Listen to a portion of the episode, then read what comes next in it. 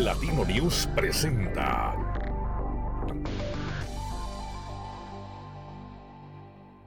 Alejandra Gutiérrez Campos. ¿Cómo estás, Ale?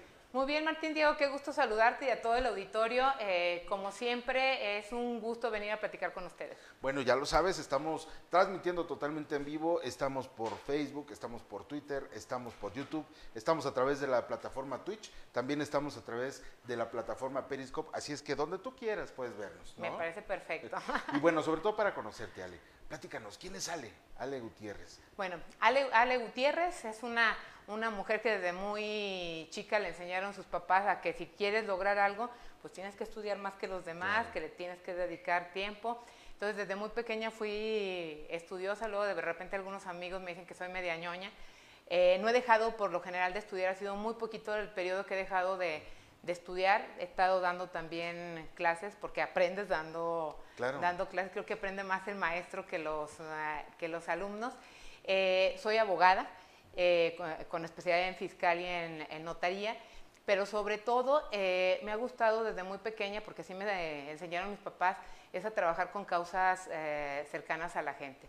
Es, hay muchas necesidades alrededor tuyo y siempre le puedes tender la mano a alguien que esté contigo. Y yo creo que eso no se aprende en la calle, se aprende en casa y son de las cosas que nos han marcado como familia y que le tengo que agradecer a mis padres y a mis abuelos eh, que nos han estado enseñando.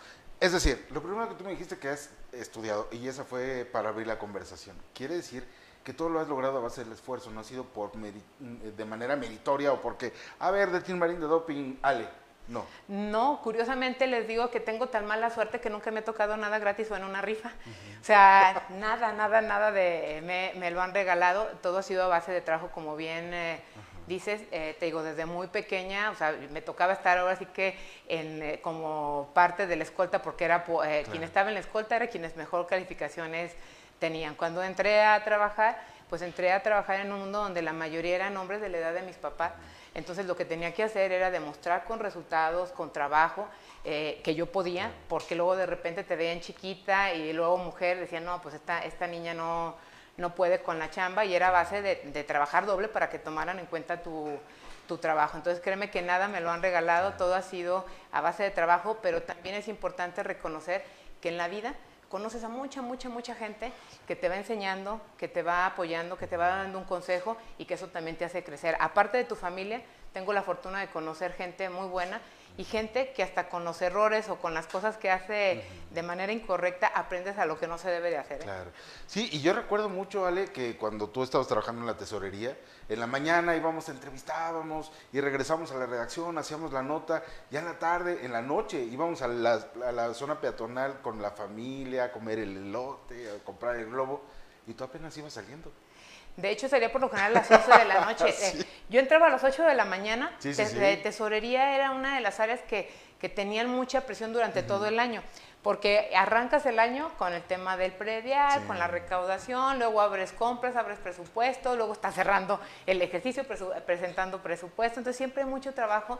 Eh, yo entraba a las 8 y por lo general salía a las 11 de la noche, todavía claro. con tres cajas para seguirle re revisando en casa. Duré sí. muchos años que eh, ahora sí que mi, mi, cocina eran todos los localitos de alrededor de Presidencia, conozco todos y les puedo recomendar el que, que dependiendo del gusto. Oye, justamente porque trabajaste en la tesorería, muchas personas piensan que eres contadora, pero nos dices ahora que eres abogada. Así es, la mayoría de la gente piensa que soy contadora. Hubo un tiempo cuando estaban bienes inmuebles que Ajá. pensaban que era ingeniera, pero no, no estudié Derecho, pero... Eh, la administración pública es bien importante tanto la parte legal como la parte presupuestal. Yo traía la parte legal y, se, y cuando entré, pues como tenía el, el, se estaba creando el área de inmuebles porque no dependía de la tesorería, me metí a estudiar la notaría para que no me vieran la cara. es, empiezo a estudiar la notaría, luego me cambian a la oficina del tesorero, me tomé cursos de contabilidad, estudié la maestría en fiscal te digo, para tener el contexto y que cuando tú hagas el trabajo, pues no te cuenten, que, eh, claro. que tengas la experiencia y el conocimiento, ¿no? O sea, después de hacer todo ese trabajo, Ale, llegas tú a tu casa, cierras la cortina y dices, ya basta, o le sigues. No, tengo horarios medios eh, chistosos. Yo Ajá. por lo general duermo hasta las 2 de la mañana, me quedo todavía un rato trabajando y, y, y platicando con, con mi marido, eh, a- llego a hacer llamadas a la, a la familia, más ahora que no puedes verlos presencialmente, pues es, eh, tienes que reportarte con los hermanos, con, lo- con los papás, con los abuelitos, porque tengo la fortuna todavía de, hace poco acaba de morir mi abuela, pero todavía tengo la fortuna de tener eh, mi abuelo que ya va a cumplir sus 95 años. Mira. Eh, y también eh, convivir con, con mis perritos de, de casa, que son los que luego me quitan el, el estrés. ¿Cuántos? En casa 11, 11. 11 muy livianos y pequeños, de 50 kilos algunos. Bueno, pues sí, es bastante complicado. Oye, Ale, a ver, cuéntanos ahora, a propósito del tema de la pandemia, ¿cómo has visto a la sociedad estar atravesando este tema de la pandemia? Pareciera que hay dos realidades, una realidad que se ha dado en el Estado, una realidad que se ha dado en la Federación, otra realidad que se ha dado en el mundo. A veces en la misma familia hay diferentes realidades. ¿Cómo has visto tú que se le ha dado este tratamiento a la sociedad? Mira, obviamente todo el mundo lo ha vivido diferente por la situación personal, familiar y, y laboral. Lo que yo sí te puedo decir es que a nadie nos ha caído eh, esto bien, ha sido un golpe muy fuerte como, como sociedad, como seres humanos. A mí me ha tocado conocer a mucha gente, amigos, familiares que, que han muerto. Tengo conocidos que han perdido hasta cuatro familiares cercanos de la misma familia. Yo creo que es algo súper eh, duro que no te lo esperas. Al principio cuando empezó esto, mucha gente no la creía. Eh, por otro, aparte del dolor de perder un familiar o gente que quedó con algunas secuelas después de que se, se enfermaron, eh, está el segundo golpe que es el económico. Yo me la pasé visitando desde que inició esto, las colonias no he dejado de, de salir. Me decían, pero ¿cómo vas a salir si está la pandemia? Pues es cuando la gente más necesita eh, que nos demos la mano unos Claro. a, a otros. No es de que tú solamente te repliegues y que ya no ves lo que está pasando alrededor. Y me tocó ver cómo poco a poco mucha gente fue perdiendo su trabajo. De repente era un miembro de la familia, luego dos, luego era la cuadra. Eh, afortunadamente hoy ya se está empezando a reactivar, pero nos tocó ver familias que perdieron todo, todo, que no tenían ni para, para comer. Claro. Pero también me tocó ver el otro lado de, de, por ejemplo, en, en León, de los leoneses que, que se eh, pusieron las pilas y empezaron a organizarse para ver cómo ayudaban a la gente que más lo necesitaba.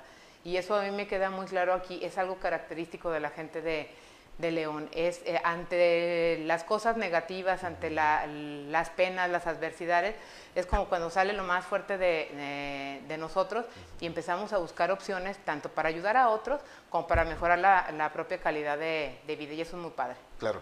Esa, esa visión que tú has visto, bueno, perdóname, esa visión que tú tienes de la ciudad de León, ¿se ve distinta desde los eh, sitios que has ocupado? Es decir, desde la presidencia municipal como Claro. tesorera, desde la Diputación Federal, desde la Diputación Local, como activista. A ver, como ser humano, con, el- con los años aprendes. Eh, es diferente, pero ap- aprendes. No hay manera de que te quedes este, eh, sin movimiento y sin aprendizaje, ¿no? Si no estarías muerto ya en vida. Cuando yo estuve en el municipio, pues mucho me tocaba eh, verlo desde el escritorio, desde la parte técnica. eh, y no es lo mismo verlo en un escritorio y tomar decisiones en el escritorio a conocer la necesidad que hay en la calle. Eso Ah, te marca claro. completamente. Oye, a ver, a propósito de las decisiones, y perdóname que te interrumpa, ¿tú llegaste, eh, por ejemplo, a oponerte a, algunos gastos que pedía eh, en ese momento el presidente municipal, el, jefe o los regidores que te decían, no, bájale las becas y ponle más a las galletas, o quítale a esto, pero ponle más a, a lo estético, que se vea bonito aunque cueste? Tú sí les llegaste a decir, a ver, no. Quien me conoce sabe que digo lo que, lo que pienso de manera muy directa, aunque no a todo el Sí. mundo le guste. Creo que es una de lo, quien, eh, quien me ha tratado sabe que, que es parte de mi personalidad y que no me, me quedo con las cosas. eh, pero el, el tema es que dependiendo de la posición que estaba, pues obviamente no estaba en ti la decisión. Lo más que podía hacer es decir, a ver, esto está mal, mi obligación es decirte que esto se tiene que hacer. Ya quien está a la cabeza de- decide si se hace o no se hace. Hay diferentes jerarquías, está Claro. el ayuntamiento, está el alcalde, están los directores. Yo empecé como, como jefa de área, entonces mi obligación era simplemente decir en su momento es, yo trabajo, hago mi análisis y decir, no tiene que ser por aquí Sí. y con razones creo que debe de ser por acá. La última decisión, pues la tiene quien Claro. en ese momento tiene la facultad de, de tomarla, ¿no? Claro. Entonces estado en diferentes posiciones, entonces, pues dependiendo del cargo. O sea que en todo caso de que tu partido te decidiera registrarte como candidata, dar la elección, eh, futuro, eh, haciendo un futuro, tú sabes dónde se, eh, cómo gastar de manera específica cada centavo que los leoneses están depositando en eh, su gobierno. Mira, es, es muy sencillo. Tienes que conocer cuál es la problemática para poderla atender. Yo daba eso, de, de hecho esa materia daba eh, la en clases en la, en la maestría de Economía y Finanzas Públicas, presupuesto gubernamental, y el tema no nada más es gastar y, ga- y gastarlo cumpliendo con la ley, el tema es la planeación, Claro. es en qué te lo vas a gastar como recurso público que realmente ayude a la vida de cada de cada persona, no son ocurrencias, es bien armado. Y tú tienes que evaluar porque, pues, como siempre he dicho, pues la cobija no alcanza para, Claro. Para todo. O sea, si jalas, pues descobijas los pies o descobijas la- las manos, pero no alcanza para todo. Y tienes que aprender a priorizar cuáles son las cosas más importantes y vas a tener que dejar de hacer algunas cosas porque en ese momento no te alcanzas como en la casa. No, pues te pagan tanto de sueldo, pues probablemente no va a haber ese año ni para vacaciones, ni para comprarte ropa, ni para comprarte, Pero, pero, ¿qué tienes que comer, salud. Yo también tengo muchos años que no sé qué son, vaca- qué son eh, vacaciones, pero aunque sea in- infla, infla la, la alberca y vete a tomar a el sol. Oye, Ale, a propósito de esto, de cómo has vivido tú el tema del ejercicio eh, presupuestal en el municipio y después que te tocó estar en el Congreso de la Unión revisando el dinero, no nada más de un municipio, sino de todo el país, todo lo que pagamos todos los mexicanos. Y hoy que llega eh, el presidente en turno y dice, ah, es que ahí hay dinero, sáquenlo, vamos a hacer esto. Ah, es que también aquí hay dinero, sáquenlo y vamos a hacer esto. Terminen con los fideicomisos, sáquenlo. Todo eso que tardó tanto tiempo en estarse planeando, que es parte de una, eh, la construcción de eso fue parte de una evidencia y que ahora se, se- lo ves que se está realizando de esta manera, ¿tú qué opinas? Mira, primero que nada yo creo en las instituciones y a mí me preocupa mucho que se estén destruyendo las instituciones porque le pega a la democracia y a la libertad de los ah, mexicanos. Sea, uno de los, de los temas que, que siempre ha impulsado el PAN es justamente el fortalecimiento de instituciones para que si hoy tú y yo estamos aquí, el día de mañana está Pedro, Juan o Diego, las cosas sigan caminando porque nosotros no, no hay necesidad que estemos nosotros, sino es la institución fuerte. Lamentablemente están dándole al traste a varias instituciones y por otro lado pues se gastan en ocurrencias y no en lo que se debe de, de gastar y tienes que saber qué es lo que realmente necesita la gente para poder estar destinando el recurso. Obviamente, pues no estoy de acuerdo en varias, eh, en varias decisiones que se han tomado, aunque creo que se debe de estar trabajando de manera coordinada buscando el bienestar de todos los mexicanos, ¿eh? o sea, no de una región, de todos los mexicanos. Y también una de las cosas que tú me has oído muchas veces es que en tema de política y de gobierno, pues el cariño se manifiesta con presupuesto y con agenda. Si no hay presupuesto y no hay agenda, pues no vas a lograr los fines ni vas a apoyar a la gente que vive en esa zona. Claro. Hoy, por ejemplo, hay una, eh, una situación muy sentida con la, ci- la ciudadanía. A ver, el, el- casi el, el 40% de la ciudadanía del- eh, en León vive en una condición de pobreza y si le pones esas pobrezas multifuncionales o multidireccionales, pues resulta que es casi el 60%. Entonces, ¿cómo podrías eh, eh, establecer ese punto medio para no ser asistencialista, pero por otro lado también para decirles, bueno, pues esto se trata de que todos le echemos la mano, ¿no? Mira, no ha salido la última encuesta que va a salir el tercer trimestre de este año para saber también cómo impactó en el tema de pobreza y de empleo, la saca la Coneval. Eh, pero yo creo que la pandemia va a movernos bastante los, ah, los números. Lamentablemente no puedo hablar de propuestas, pero el tema, Claro. el tema de reactivación económica es fundamental. O sea, si tú no atiendes la reactivación económica, le pegas al tema social, a la calidad de vida, y eso se va a ver reflejado en violencia. Entonces sí tienes que atenderlo porque Claro. es una prioridad. Perfecto. Oye, aquí te dice eh, Esther Moreno, saludos Alex Gutiérrez, gusto verte, siempre trabajando y sin duda comprometida. Me, da gusto que tengas ese compromiso con tu trabajo, es lo que dice Esther Moreno. Ah, un saludo, un saludo a Esther, es una mujer bien chambeadora en las colonias y agradecemos porque siempre anda con frijolito ahí en las colonias viendo cómo ayuda a los vecinos. Ándele, también Nico Alvarado, me gusta mucho tu trabajo, felicidades. Ah, muchas gracias, Nico, un abrazo. Silvia Muñoz, saludos, Ale. Saludos, Silvia. Y muchísimas gracias a quien nos está viendo Gracias. en este momento. A ver, Ale, platiquemos sobre tu activismo. Este activismo que tú haces, eh, pues es muy sui generis, porque a muchos sí, sin duda les dice, ay, qué bonito, pero otros dicen, no. Todos tenemos una causa, compártenos tu causa. Mira, son varias causas, lo que pasa es que es la más visible. Claro. O sea, y siempre he dicho que eh, tienes que tomar la causa que más te guste y trabajar en ella, porque todo el mundo nos eh, criticamos que en la sociedad hace falta, que fulanito no hace, que fulanito hace mal, que se debería de hacer las cosas. Y lo que siempre les digo, ¿y tú qué haces por el tema que a ti te guste y de repente se me quedan callados. Pues lo más sencillo es criticar, lo difícil es actuar en la causa que a ti te, te, mueva, ¿no? Hay a quien le mueve el tema de trabajar con mujeres, el tema de, de trabajar con uh, niños enfermos, con adultos mayores. Yo he trabajado con diferentes causas. Te digo que desde muy pequeña mi papá y mi mamá nos llevaban a la casa, a una casa a hogar y nos dejaban jugando con ellos todo el día, luego íbamos a llevarles algo el Día del Niño, en Navidad. Desde entonces, te digo que eh, lo aprendí de, en familia y he trabajado varias causas. La más visible es el tema animal. ¿Por qué es visible? Porque tengo que promover que salgan en adopción, ¿no? Porque además es, son más vulnerables a veces. No tienen voz, sí.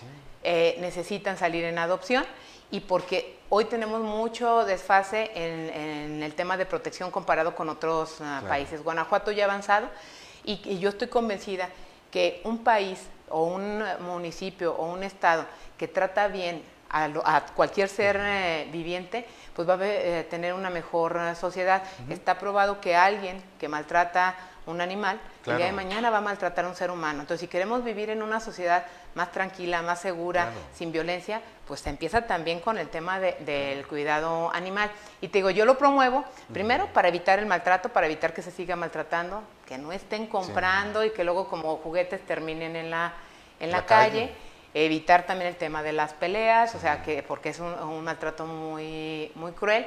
Pero, insisto, yo lo promuevo sí. porque lo que quiero es encontrarles casa. Hoy tengo 140 buscando hogar y llega un momento que quisieras hacer más, pero como no salen en adopción, pues no tienes la posibilidad de seguir eh, ayudando más. Pero estoy convencida, insisto, y lo decía Gandhi, no ni siquiera lo digo yo nada más, o sea, de, Gandhi lo decía, que el desarrollo de una, de una sociedad se ve reflejado en cómo tratas a los animales.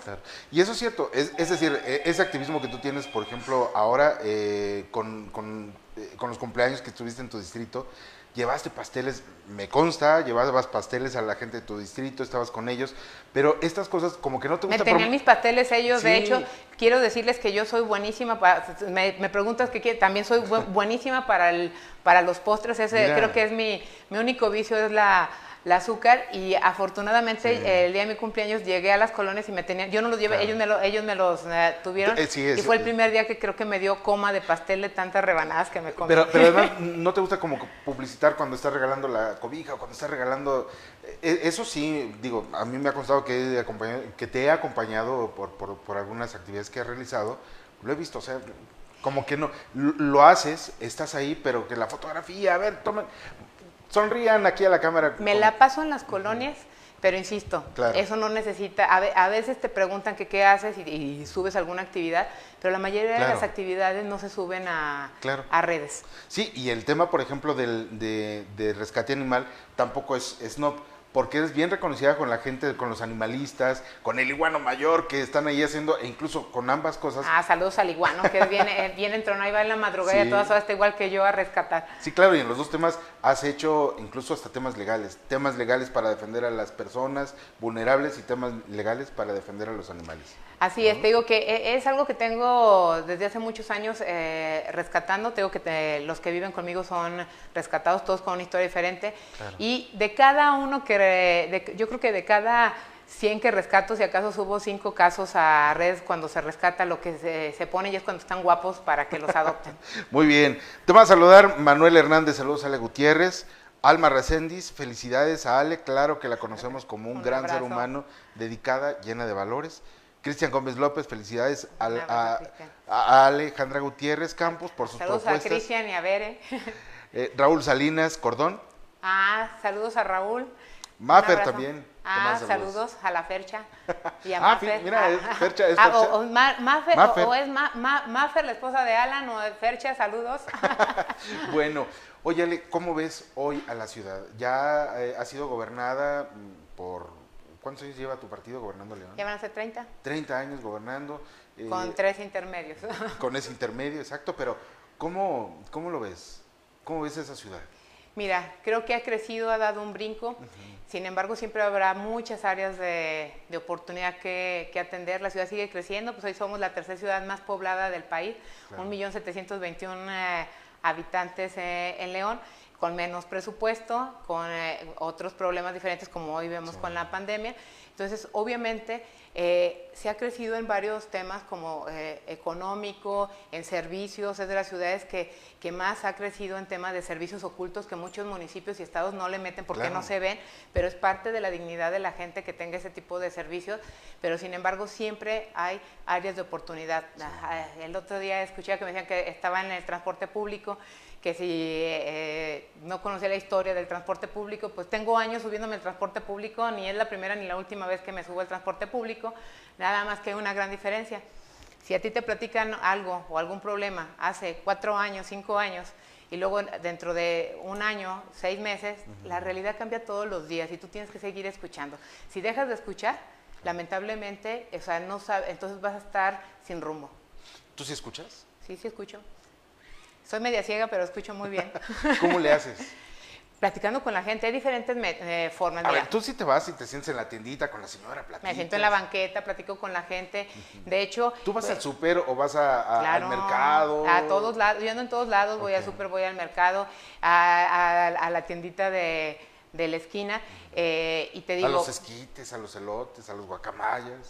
Claro, y los invito a hacer tour gastronómico, que tenemos mucha comida rica aquí en, aquí en, eh, León.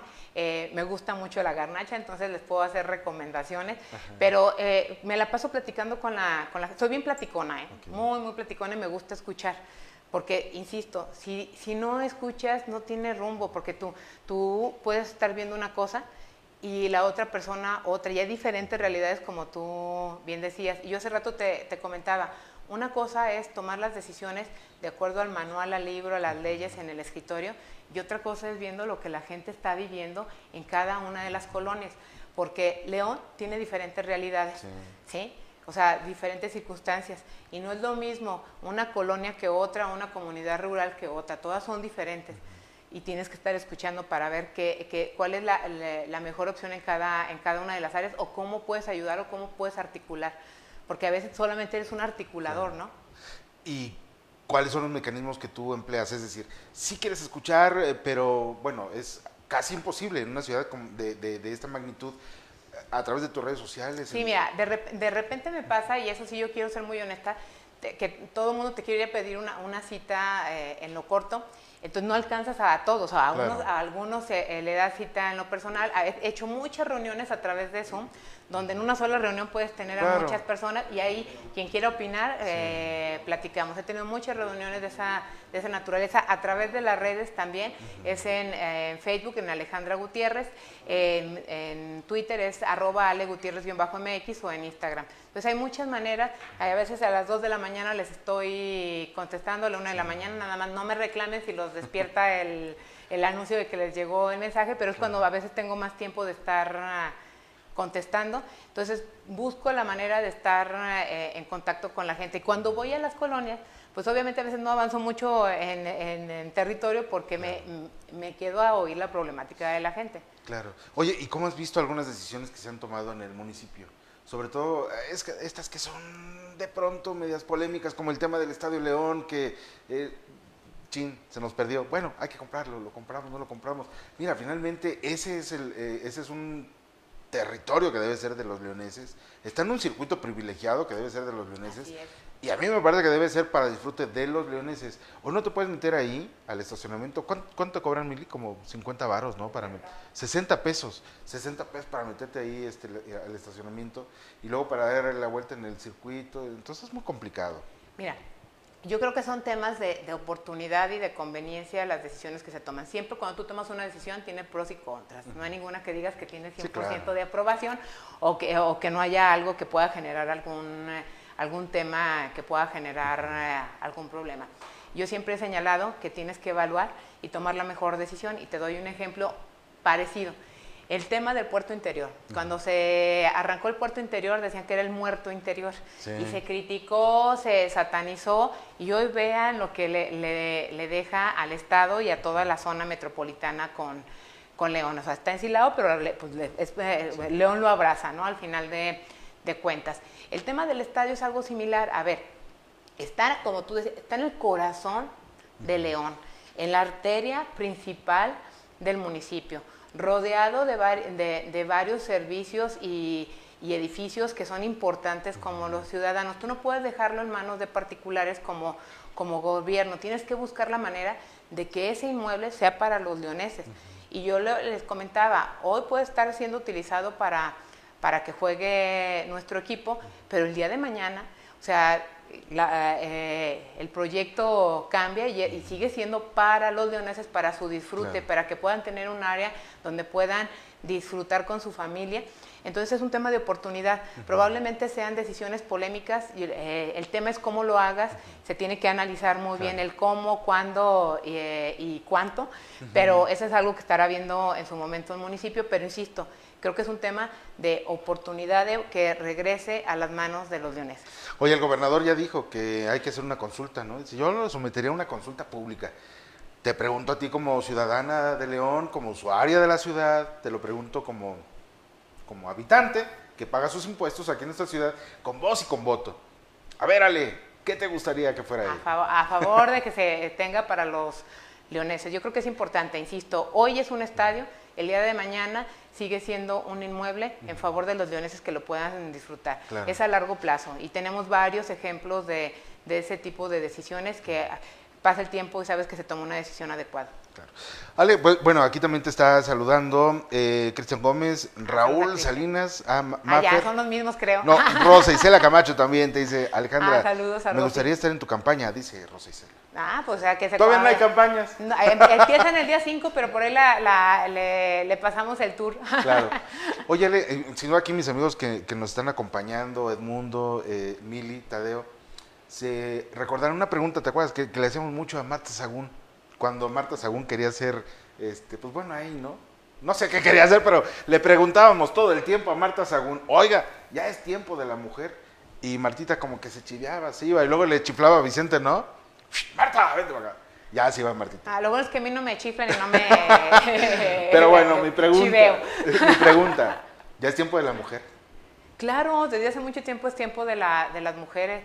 O sea, creo que ha habido muchas mujeres antes que, esta generación que han trabajado, muchas de ellas han dado hasta la vida para ser tomadas en cuenta. No teníamos ni voto. Yo creo en la igualdad, soy convencida de la igualdad. Hombres y mujeres tenemos el derecho de participar en todo, eh, en todo como iguales. Entiendo que puede haber algunas características diferentes por, eh, por ser hombres o ser mujer física, eh, y también en tema de, reacción, pero sin embargo hay hoy ejemplo de mujeres que son eh, presidentas de países que son los mejores ejemplos de cómo han manejado la pandemia. Ve Inglaterra, ve Dinamarca, ve Islandia, Noruega, en fin, muchos países que son gobernados por mujeres que han dado el ejemplo. En México, si tú ves la evaluación de presidentes municipales, hoy ves que los mejores evaluados son mujeres, ¿sí? Que eso también es importante. O sea, quiere decir que así como yo te decía que a base de esfuerzo, pues están trabajando dobles para que, vean que las mujeres sí, sí podemos. Tenemos mujeres que han sido presidentas del Ejecutivo, del, Legislativo y también del Judicial que han dado excelentes resultados. Hoy vemos cada vez que hay más mujeres que participan en la vida empresarial, que creo que falta todavía que se abra también ahí mucho la, la puerta pero es tiempo de que las mujeres, ahora sí que no nos tenemos por qué achicopalar ni, ni chivear, hoy es, tiempo de que levantemos la mano, que, no nos digan que no podemos, claro que sí, que sí podemos, es eh, nada más de echarle ganas, de capacitarnos y de no rajarnos. Claro. Ale, pero ¿tú has hecho campaña o te lo han regalado? No, pues es parte de lo que te decía al principio. O sea, nada te, tengo, no tengo la suerte de que me regale que me saque la lotería, que me regalen las cosas o que me toquen las herencias, o me ha tocado trabajar, ¿sí? Afortunadamente con muchas manos que se suman, porque no puedes, tú no puedes creer que tú sola haces todo, es con, en equipo. O sea, yo he tenido mucha gente que ha hecho equipo y que eso nos ha ayudado a salir eh, adelante. Y insisto, gente que te da consejos, gente que te ayuda de diferentes maneras y eso hay que capitalizarlo. ¿Funcionan las cosas en solitario? No, yo, yo estoy convencida que las cosas para que avancen y avancen bien tienen que ser en equipo y no cualquier equipo. Tienes que tener siempre a los mejores de tu lado para que realmente eh, puedas avanzar y, lograr tus sueños, ahora sí que tus proyectos, la parte eh, personal, económica, eh, profesional, en todo en la vida necesitas buen equipo. Sí, es más, en tu casa, pues necesitas un equipo hasta con tu marido, Claro. ¿sí? O con tus papás, o con tus hermanos, hasta en- desde lo familiar. Claro, perfecto. Pues Ale, nos ha dado muchísimo gusto que nos hayas acompañado aquí. No, gracias. Ahora que tu partido decida postularte, te vamos a seguir invitando. Yo los invito, nos vamos a registrar el día 20. El ya 20. el día 20, el sábado nos vamos a estar registrando. Ah. Eh, el primer día aprovechamos para el registro, por ahí les mandamos la invitación. Y ya el día 5, eh, primero estaremos eh, eh, Iniciando. iniciando campaña. Ya sabes dónde vas a iniciar. Ya tenemos todavía, se tiene que, es que ahora con todas las reglas tenemos que mandar nuestro calen- calendario de actividades con tiempo. Una vez que se abre el sistema, subimos ya, ya toda la propuesta de agenda de 15 días. Perfecto, bueno, pues entonces ya nos estás diciendo que el próximo 20 te registras. Así es. ¿No? Ok, y, y ya después te invitamos, ya Claro. está en tu campaña, pero vamos a hacer una dinámica si tú nos permites. Nos vas a traer una solicitud de empleo, ¿Ok? no para nosotros, sino para el pueblo. Vienes a pedir empleo, ¿no? Claro, Ok, ¿nos traes tu currícula? me parece perfecto. ¿Y Con foto, sin foto. No, bueno, la foto de generación, ¿te parece? No, esa no me voy a pasar hace muchos años. Y no, claro tu, que y tu- sí. y tu boleta de calificaciones. Ah, claro, también. Claro que sí. Y ya nos platicas más a fondo cuál va a ser tu visión, qué quieres hacer, qué le quieres imprimir y de qué manera vas a demostrar lo que tú has enarbolado, que ya es tiempo de la mujer. Así es. Me va a dar, ¿No? mucho, me va a dar mucho gusto regresar y platicarle con, con eh, solicitud de empleo y boleta en mano. Perfecto. Ale Gutiérrez Campos, muchísimas gracias por estar aquí con nosotros en Platino News. No, un gusto. Saludos a todo el auditorio y me va a dar mucho gusto estar en contacto con ustedes. Hasta luego. Que tengan buena tarde. Muchísimas gracias y no se olvide de seguir Platino News en todas nuestras plataformas y por supuesto darle un clic a este video. Muchísimas gracias, nos vemos. Gracias Ale. Gracias, Martín. Esta fue una emisión de Platino News. Nos vemos a la próxima, pero síguenos en nuestras redes sociales y en platino.news. Noticias para una nueva generación.